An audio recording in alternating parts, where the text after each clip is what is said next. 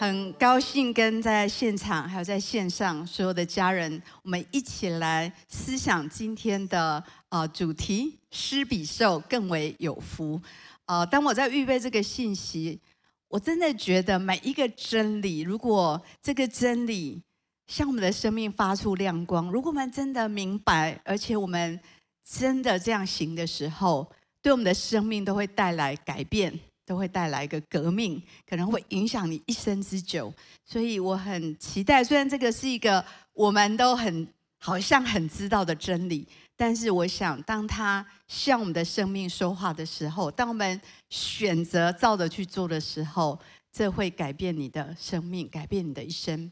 那今天呃，这个经文谈到的，就是保罗在说，他们每一个教会，他们都极力的在。帮助那些有需要的人，因为主耶稣的吩咐就是施比受更为有福。给予这件事，施舍这件事情，是给比拿更有福气。我们要来想一想，为什么给比拿更有福气呢？呃，我们都知道慷慨给予是很重要的事情，可是知道。这个道理很简单，要做不太容易。我想想起一个小小的故事，有一个故事说，这个甲就跟乙说：“如果你有一百万，你愿意捐出来吗？”然后那个乙就说：“当然没有问题啊，我可以捐出来。”然后那个甲又对乙说：“那么如果你有一千万，你可以捐出来吗？”那乙就说：“可以啊，没有问题啊。如果我有一千万，我也会捐出来。”然后呢，甲又跟乙说：“那么如果一万块，你要不要捐？”他就说：“如果一万，我就不要捐。”他说：“为什么？一百万都可以捐，一千万可以捐，为什么一万块你不能捐呢？”他说：“因为我真的有一万块，对吧？很多时候是这样，呃，很多我没有的，可以啊。如果有我有的话，我愿意捐。可是。”真正的你拥有那一万块，真正的要从你的口袋拿出来的时候，哇哦，那就是一个试验，那就是一个挑战了。所以呢，慷慨给予，知道很容易，要做真的蛮挑战的。那这本书《给予》这本书的作者，他提到有三种人，有一种人是给予者，他们是无条件的，他们像太阳一样喜欢分享。喜欢为别人的益处给予时间，贡献他们的所有。今天在聚会，从前面到现在，很多人是给予者，对吗？敬拜团，对，收奉献的、招待、祷告的，每一个人，他们在贡献他们的恩赐，贡献他们的能力、他们的时间，在服务在这里的每一位弟兄姐妹。呃，一个利他者就是一个给予者，他们会为整个团队。对他的益处着想，他们可以呃做出一些牺牲，可以付出无条件的付出。有一种人是索取者，他们像黑洞一样，黑洞会把所有的能量吸光，对吗？黑洞人，呃，他们最在乎的就是我自己，我自己最重要。呃，一切呢，就是希望可以更多从所有的关系里面去掠夺更多的资源。让自己得到好处。以前我当学生的时候，我们这很多学生，我们呃复习功课，大学我们要分组要考试了，对不对？很多人分享笔记啊，哦，有些同学真的很好，不仅呢笔记做得很好，分享他的笔记，还呢当小老师，然后帮助我们，尤其是很多原文书的时候。但是呢，也有一些同学呢，他们就只来拿他们自己的笔记呢，就。藏起来，他不一定要分享，留一手。但是呢，从别人尽量的拿到他要的东西。所以呢，每一个人都很不一样。一个索取者，他们一直在想的是我怎么样可以得到更多的利益。啊、也许当我在讲的时候，就跑出一些人的脸，对吗？有些人真的是。非常的无私的给予，有些人真的是不断的在掠夺。那大部分的人，我们可能比较像一个互利者、互惠的，就是我预期可以得到这些好处啊，我就相对的愿意付这些代价。你给我一，我就给你一；你对我好，我就对你好；对我不好，我就对你不好。相对的，呃，终结来讲，这个核心还是为自己的好处。所以呢，索取者很像一个黑洞一样，不断的吸走旁边人的能量。有没有这样的朋友呢？啊、呃，给予者很像太阳，你跟他讲讲话，你跟他在一起，你就觉得哇，注入能量，又被鼓励了，又被鼓舞了，然后跟他在一起，就好像他总是可以源源不绝的加给你力量。那你是属于哪一种人呢？只有你自己知道，还有你的朋友可能知道你是属于哪一种人。但是今天，不管你是哪一种人，我们都可以重新做一个选择：我们要成为一个给予者，还是成为一个索取者，还是成为一个互利者？呃，圣经讲到施比受更为有福。其实呢，很特别的。如果我问你在职场最成功的，刚刚那三种人，你觉得是哪一种人呢？哪一种人会呃得到最大的成就呢？哪一种人会是垫底的呢？也许我们很快就会想说，哎，那个给予的人啊，就是烂好人，容易被利用啊，就是很容易呃把自己弄得精疲力尽，有可能哦哈。所以呢，可能表现最不好的，他们据统计确实是给予者。那一些不健康、没有健康界限的给予者，有可能把自己弄得精疲力尽，很可能被那些索取者利用。但是呢，最有成就的，哎，很特别哦。我们都以为可能是那个索取者嘛，因为他们都汲汲营营，他们一时的表现可能很强势啊，表现得很显眼，然后非常的积极。但是呢，据统计呢，真的最卓越的人。也是给予者，这些给予者，他们是健康的，他们是呃有清楚的健康的界限，他们可以长久的为别人的益处给予时间，奉献他们的所有。这一些人取得非凡的成就，也许在历史上我们可以想到一些人，德瑞莎修女对吗？甘地，还是我们想到一些伟大的宣教士，在台湾有名的宣教士，呃，马偕。那个玛雅各，可能像戴德生在中国，这些宣教师，他们都是无私的利他者，他们产生了一个时代、一个国家、一个城市的影响，都是很大的。那最有成就的也是给予者，因为给予呢是能力，是有能力的，呃，也就是内在是丰富的，是饱满的，是有活力的。当你能够有能力去给别人的时候，你里面是富足的。我觉得是一种心态，不一定是说哦，我拥有很多存款，还是我拥有很多钱，我就能够成为一个很好的给予者。我觉得是心态，不一定最有钱的人最愿意给予。你同意吗？真的不一定，你旁边那些最有钱的朋友是最慷慨，不见得。有一个富足的心态的。人是愿意要去给予的。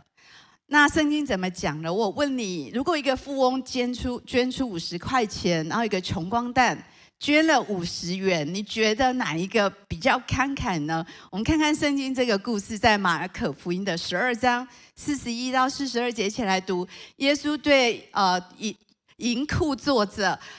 看众人怎样投钱入库，有好些财主往里投了若干的钱，有一个穷寡妇来往里投了两个小钱，就是一个大钱。耶稣叫门徒来说：“我实在告诉你们，这穷寡妇投入库里的，比众人所投的。”更多，因为他们都是自己有余，拿出来投在里面；但这寡妇是自己不足，把她一切养生的都投上了。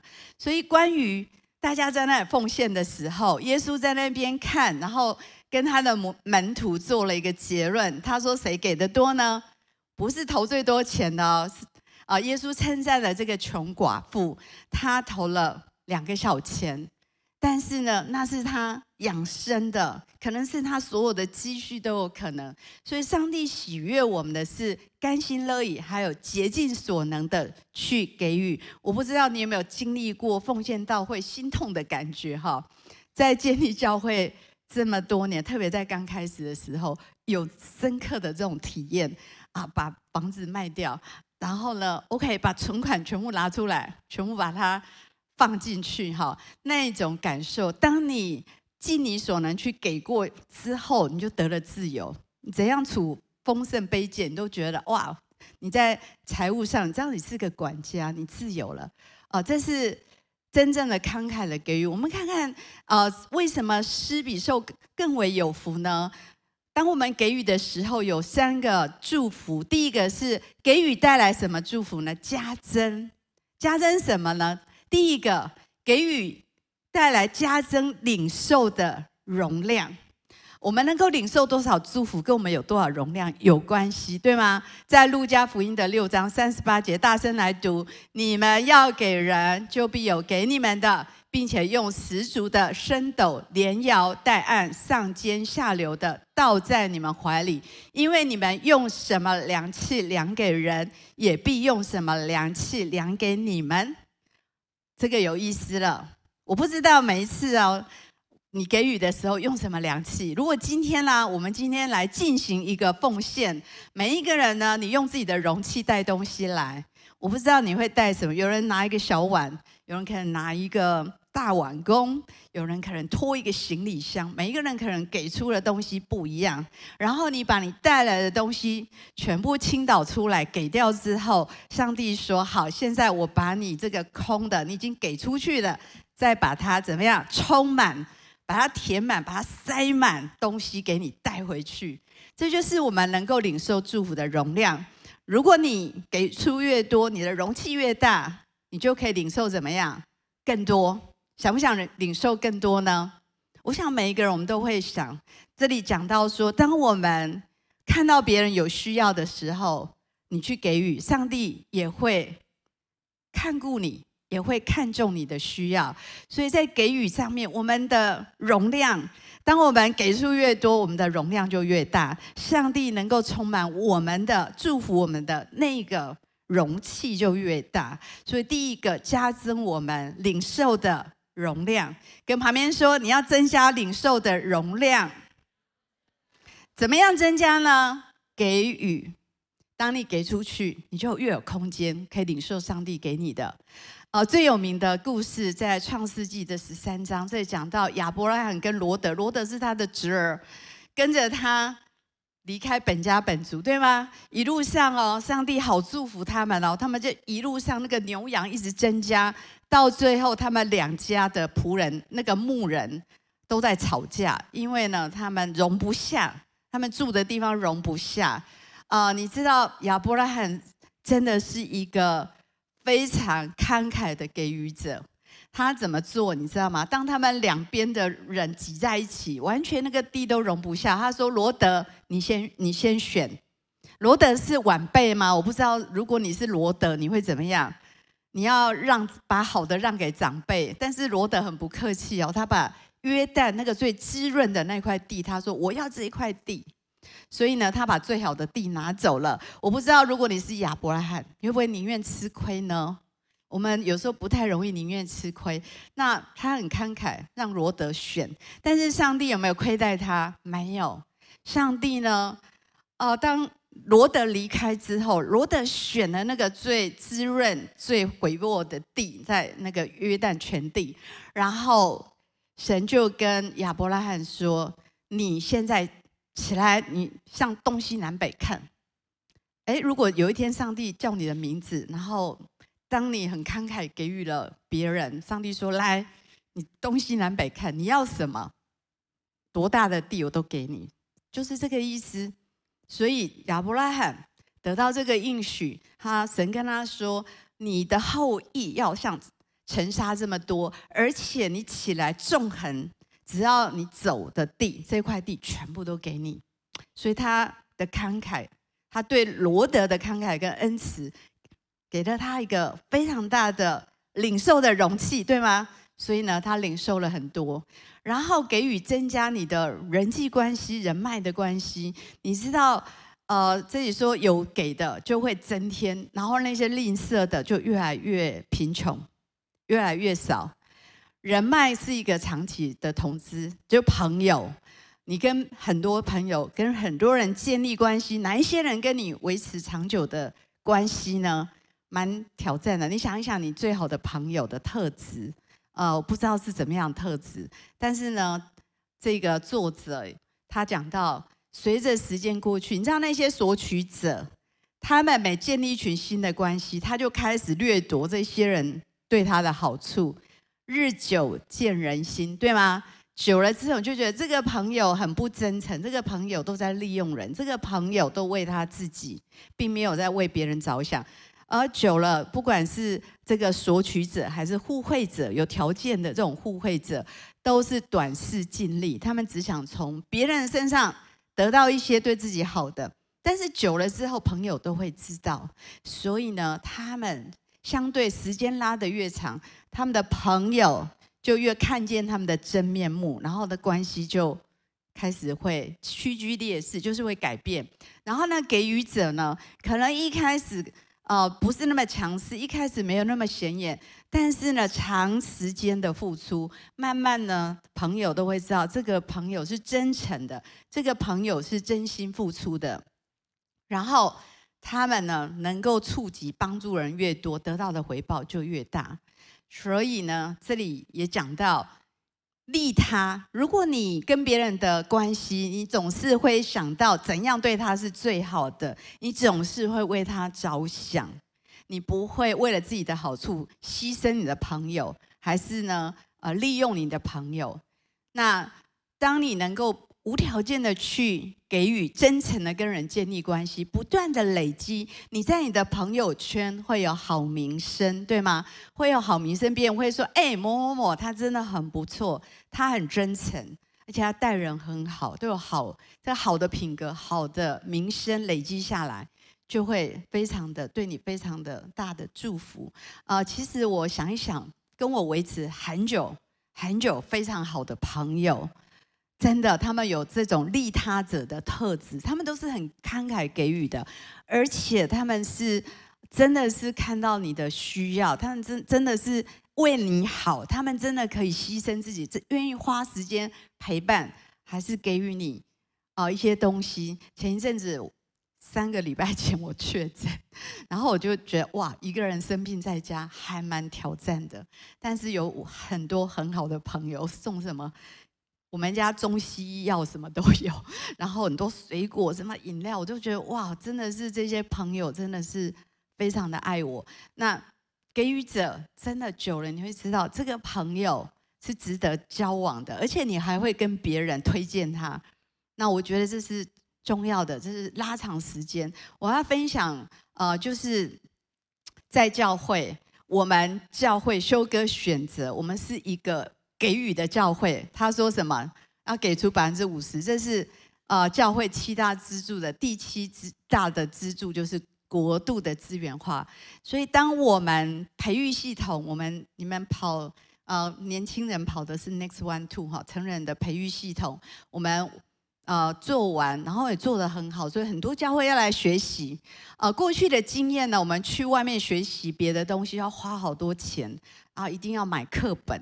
呃，我想每一个教会有不同的选择，可是当我们开始想要帮助别的教会的时候，哎，我们就开始反思，我们决定要用天国文化的给予。所以呢，那时候因为我去外面学习，就发现这么贵，然后那些没有资源的小教会怎么办？他们都没有办法学习，所以他们来这边学习，牧师我们都没有收他的钱，而且。我们没有卖书，我们把电子档直接送他们，包括所有的行政、所有专案的 rundown 细节，全部送给他们，让他们可以去修改，去按着他们需要去做。呃，很少人愿意这么做，大家觉得这是我版权，哈，这是我研发，这是我要怎么样？你要来学习就要付很多钱。但是呢，我跟修哥决定这么做，你知道长久下来。有一个很大的，有两个很大的祝福的体验。当你不断的无条件的给，别人会说怎么会这么不聪明？大家都是要办特会，大家都是要卖书的，这可以，这有很多收入。呃，我们全部无条件的送给别人，因为修哥的心很希望看到每一个教会都变得很强壮、很刚强。长久下来，我们有两个收获。第一个，我们收获收获了好多牧师的好朋友。像日本的白之家教会，就是我们帮助他导入整个培育系统，把整个系统翻成日文，跑了他们来，我们去跑了很多趟，把所有的系统导入在日本，呃，从他们大概不到一百人，我们帮助他这十年，还有教练他们的牧师这样子，他们现在有一千两百人，有五个分点，真的这是很大的兴奋啊，你在帮助别的家无条件的帮助，你看到那个结果，比你给出去的那个回馈是更大的，那是极大的喜乐，所以我就。透过在分享这些无条件分享这些资源的过程，看到我们有好多美好的关系在跟这些牧师的当中，在台湾、在世界各地，甚至在美国都有。然后在日本异文化，当我们无条件的给予，我们变成很亲密的姐妹教会，我们看到他们的成长，那是极大的回馈。所以给予者呢，不适合百米短跑，呃。但是能够在马拉松脱颖而出，也就是你选择当一个给予者，不一定一开始有好处，不一定一开始呃很讨好啊，别人甚至看你觉得怎么这么弱，怎么这么吃亏？为什么宁愿啊，为什么不拿来赚钱呢？这些东西为什么要这样无条件的给出去呢？但是你拉长时间来看，给予带来的力量是很大，带来的影响是很大。带来你生命的所有的关系都会改变。有一个非常有名的人，啊，林肯总统，美国总统很有名，对吗？你知道他是一个完完全全无条件的给予者，很标准。你知道他去竞选，竞选另外一个竞选者跟他的诉求一样，就是要解放黑奴。你知道他怎么做？他的民调很高，他放弃，然后他把他的选票全部给那个人。因为他们的理念一样，如果票分散，可能两败俱伤，他就退选，然后把票都给那个人，然后让他去完成这个他们共同的政治的理想跟信念。别人都觉得哇，怎么会这样呢？他就这样，他是个律师，不帮那一些犯罪人辩护，这是他的原则。呃，他不一定每次选举都上，但是最后他呃当了美国总统，对吗？他也是。呃，延揽最厉害的人，他总是以人民跟国家的利益为优先。长期来看，一开始不一定那么看好，可是长期，他是一个伟大的总统，他是一个非常有影响力的人。所以，一个给予者在马拉松赛会脱颖而出。第二个，给予带来什么？喜乐的祝福。好施舍的必得丰裕，滋润人的必得滋润。呃，据科学家的研究证实，启动我们喜乐的不是索取哦，你去索取好像哦，突然索取很多好处，以为会很快乐。不，启动我们快乐是给予。我大学的时候开始参与短宣，我问一下，你们当中有人参加过短宣队的？哦，太少了。我们希望以后更多人可以去参与哈。大学的时候，当我我们去参加短宣队，以前我们。都是各个学校的学生，我们要自己募款。我们卖过人家捐赠的拖把，卖过卡片，好卖各种东西，自己筹款，然后跑各个大学去招募团员，然后这么辛苦，然后下乡去帮助呃那个乡下的教会，然后他们的儿童，然后逐家探访，各种很辛苦。但是呢，我真的享受到那种给予的喜乐。当你给出去，其实你得到最大的喜乐。给予呢，也帮助我们把眼光从自己的身上转开，不再专注自己的缺乏。当我们给予，我们会有一个富足的心；当我们把焦点都放在自己的缺乏跟需要，会有个贫穷的灵，我们会感觉到自己非常的不足。啊，我记得有一次我去要去。大学从东海要去清水高中团契服侍，那一天雨下很大，你知道多不想去。傍晚，然后那一天刚好遇到很多挫折，心情很不好。不知道你心情不好会不会不想要服侍？真的有很大的挑战。但是呢，那个时候我问上帝，我学弟其实很好，他说：“哦，学姐看起来你很累，我帮你去。”可是我祷告，上帝说：“不，这是你的责任，你自己要去，那是一个锻炼。”我就决定，虽然下大雨，虽然心情很不好，然后到清水下车要走路走二十分钟才会到那个教会去服侍那个高中生。但是呢，那一天我去了之后，哎，得到最大祝福人是我，服侍完所有的挫折感都没有，所有的疲乏的感觉都没有。重新得力。有时候，当我们给予的时候，我们反倒能够重新得力。施比受更为有福。我们最常知道是助人为快乐之本。你知道这句话，可能从小学就知道了。但是你体验过吗？你经历过吗？如果你没有经历过，你一定要做一个选择，试着去帮助一个人，试着去给予，去经历这样的喜乐。那种喜乐是非常的满足。我要分享一下我的爸爸妈妈。我爸爸妈妈是呃最慷慨的人，这我看过，非常慷慨。我们家门从来没关过，我们家常常有人客人进来，这样我妈妈都会随时把厨房呃冰箱里面最最好吃的东西搬出来给人家吃，所以家里常常很多人。进进出出，我们家从没锁过。然后爸爸妈妈从小，我觉得给我们最大的祝福是什么？我们家小的时候，我以我都以为我们家还好，可是我长大我知道我们家其实很穷，其实没有钱，五个孩子，爸妈收入不多。可是为什么感觉没有缺乏？因为爸妈有个富足的心，所以他每一次我们平常没有零用钱，但是要去儿童逐日学，一定会拿到钱去奉献。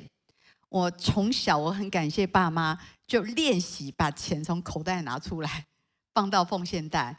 现在我长大，觉得把钱拿出来是很容易的事，因为从小就一直在练习这件事情。如果你还没有习惯把钱拿出来投入奉献袋，我觉得每一个礼拜你都有机会可以练习做这件事情。钱多少不重要，而是你给出去这个动作，会帮助你开始能够给更多。爸爸妈妈，呃，很多学生他们是老师，很多孩子没有钱，功课不好，他帮他们补习，还是送他们东西。我还记得我们那个年代还有乞丐，乞丐来敲门，呃，妈妈不会把剩菜给他们，也一定会把跟我们一样好的食物给他们。我印象非常的深刻，我觉得我爸爸妈妈是很慷慨的给予者，给我非常好的典范。我印象很深刻，所以当我长大，我觉得给是一件生活的一部分，是很自然的事情。看到需要就去给，看到有人需要陪伴去陪，这都是爸爸妈妈的典范。最后一个要讲，给予带来的祝福是什么？影响力。就像我刚刚讲到，当我们把培育无条件的培育系统，无条件的不断的分享给很多教会跟牧者。那个影响力是大的，我们看到一个教会的成长，真的很令人兴奋。亚伯拉罕的福谁想得到呢？每一个人都想得到，对不对？这是极大的应许。他说：“我要赐福你，然后也要叫你，呃，也要叫别人因你因我们得福。”这是亚伯拉罕的福，就是不仅我们自己蒙福，还要你旁边人因为你。我不知道你在你的同学是不是因为有你。在跟没有你在是一样的还是不一样的？我希望在你的家里面有你跟没有你是不一样，你的同学圈有你跟没有你是不一样，因为你是一个能够使人蒙福的人啊。也许我们会说，上帝快点倾倒祝福在我的身上。上帝哪时候才要祝福我呢？我还没有经历过那种大的祝福，但是可能你会听到上帝跟你说什么？你什么时候才要开始？成为别人的祝福呢？当你能够开始去祝福别人，你的领受的容量会变大，神就要倾福在你的身上。你是不是做好准备？今天好好的想一想，你要怎么影响别人？你要怎么祝福别人？这是一个很重要的属灵的法则：种什么，收什么。你很吝啬，别人就会对你吝啬，对吗？你慷慨，别人对你慷慨。所以不要自不要自欺啊！神是轻慢不得，人种什么就收什么。如果你不断的给予，我相信你会收获很多美好的关系跟友谊。我们把资源如果只花在自己的身上，那多可惜！我觉得那没有办法去蒙福。但是如果我们可以给出去，就会带来祝福跟影响。啊，我要讲一下牧风，我们一年一度的牧风的募款要展开。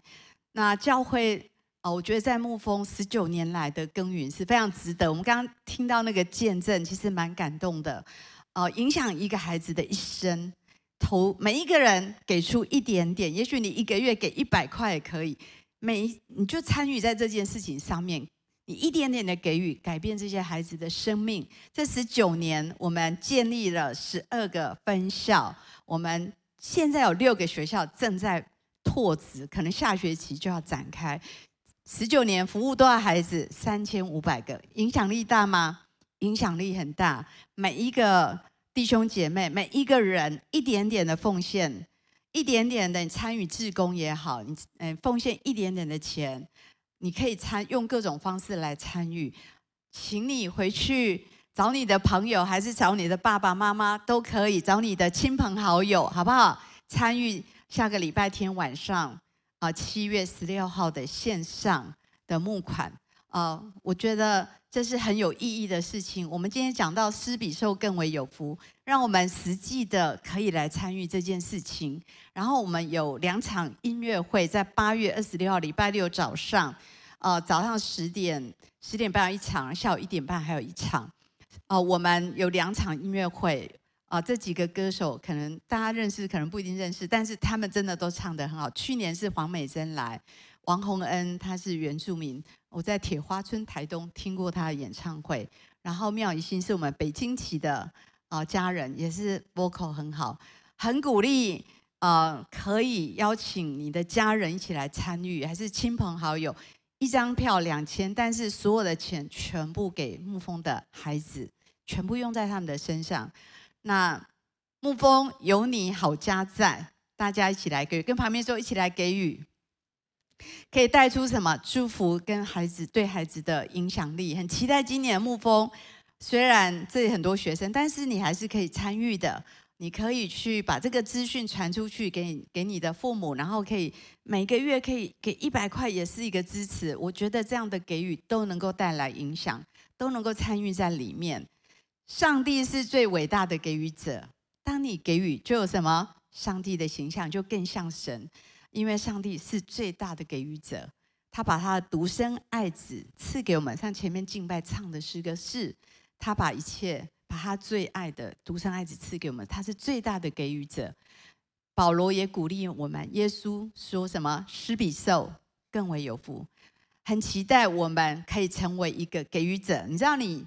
受造不是要来索取的，你受造是要来奉献，要来给出去，然后你撒种带来丰收。现在就开始可以成为别人的祝福，带出这个影响力。也许你会说：“可是我有什么呢？我拥有的很少啊，我到底可以给出什么东西？”啊，如果你有钱，你可以给予金钱，但是还有很多可以参与的。也许你可以请一个今天很。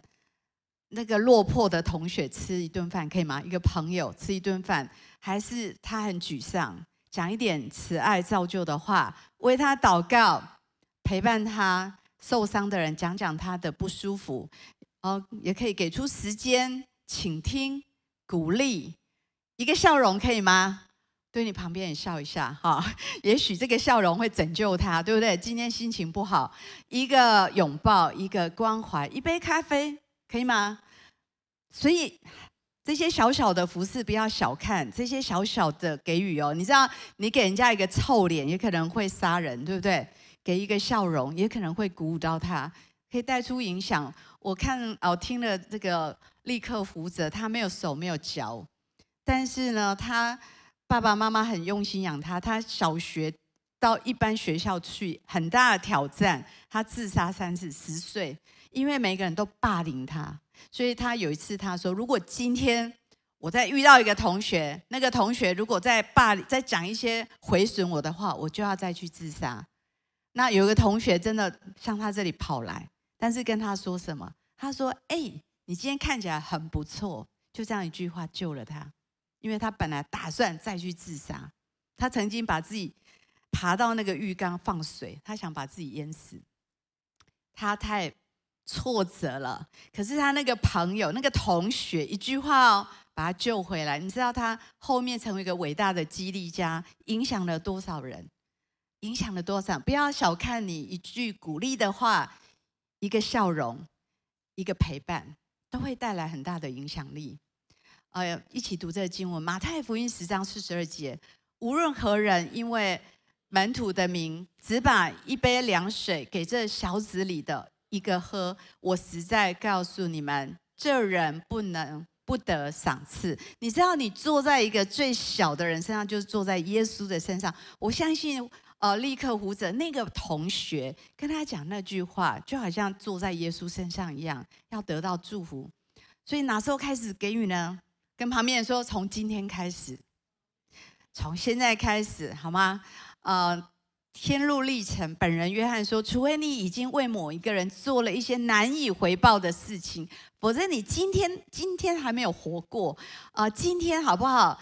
最后要鼓励大家下定决心找一个人去祝福他，可以吗？很小的功课，但是今天讲到施比受更为有福。如果你从现在决定做一个给予者。过了十年的人生会变不一样，不要小看一个简单的真理。如果你真的明白、真的领受、真的决定，那我相信不止这三个祝福，还可以有更多，给予带来加增的祝福，给予带来喜乐，给予带来影响力，好不好？一起来祷告。啊，我真的在我的灵里觉得神在呼唤我们。我不知道你是属于索取者、互利者还是给予者。今天神的话说，施比受更为有福，好不好？你在这里是否可以做一个决定，说主啊，破除我里面的贫穷心态，让我有个富足的心态，让我今天决定成为一个给予者。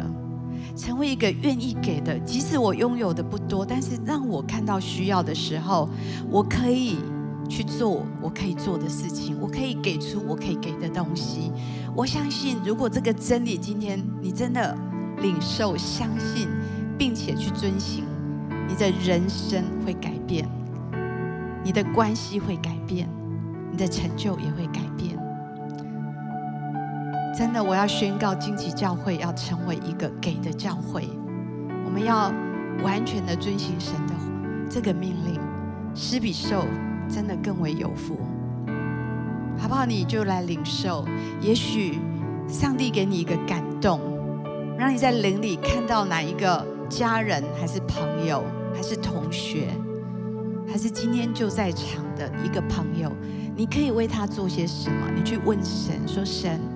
我可以为他做什么？我相信圣灵会告诉你，你可以给他什么，你可以给予他什么。